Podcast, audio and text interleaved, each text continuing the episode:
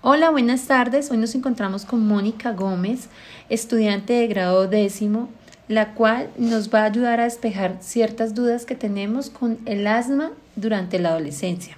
Hola, Mónica, ¿cómo estás? Muy bien, gracias. Moni, cuéntanos, ¿eres una paciente con asma? Sí. ¿Desde hace cuánto estás diagnosticada?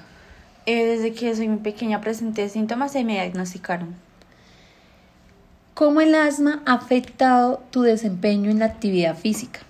Em, digamos que me canso mucho más fácil que mis compañeros cuando hago actividad física en el colegio.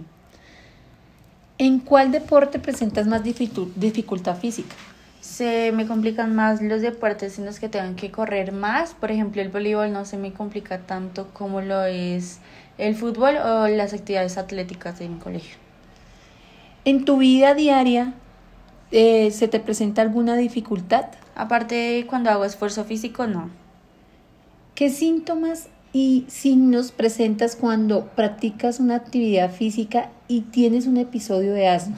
Bueno, en esos casos mi respiración es muy agitada, eh, siento muchas palpitaciones en la cabeza, mareo y me pongo pálida, casi morada. No puedo respirar casi.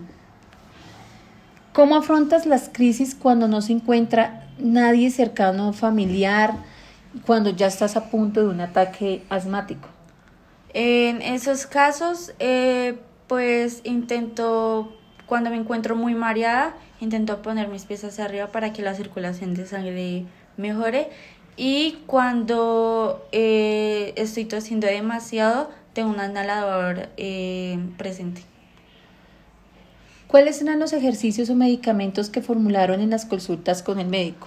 Eh, cuando se trata de mi asma, siempre eh, hemos usado más que todo el inhalador, ya que siempre he sido alérgica a los otros medicamentos para tratar.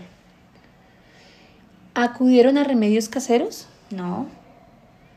¿Cómo ha sido tu vida diaria en la actualidad? ¿Has vuelto a presentar alguna crisis asmática? Eh, eran mucho más frecuentes cuando era pequeña, sin embargo, en la actualidad es muy raro que pase.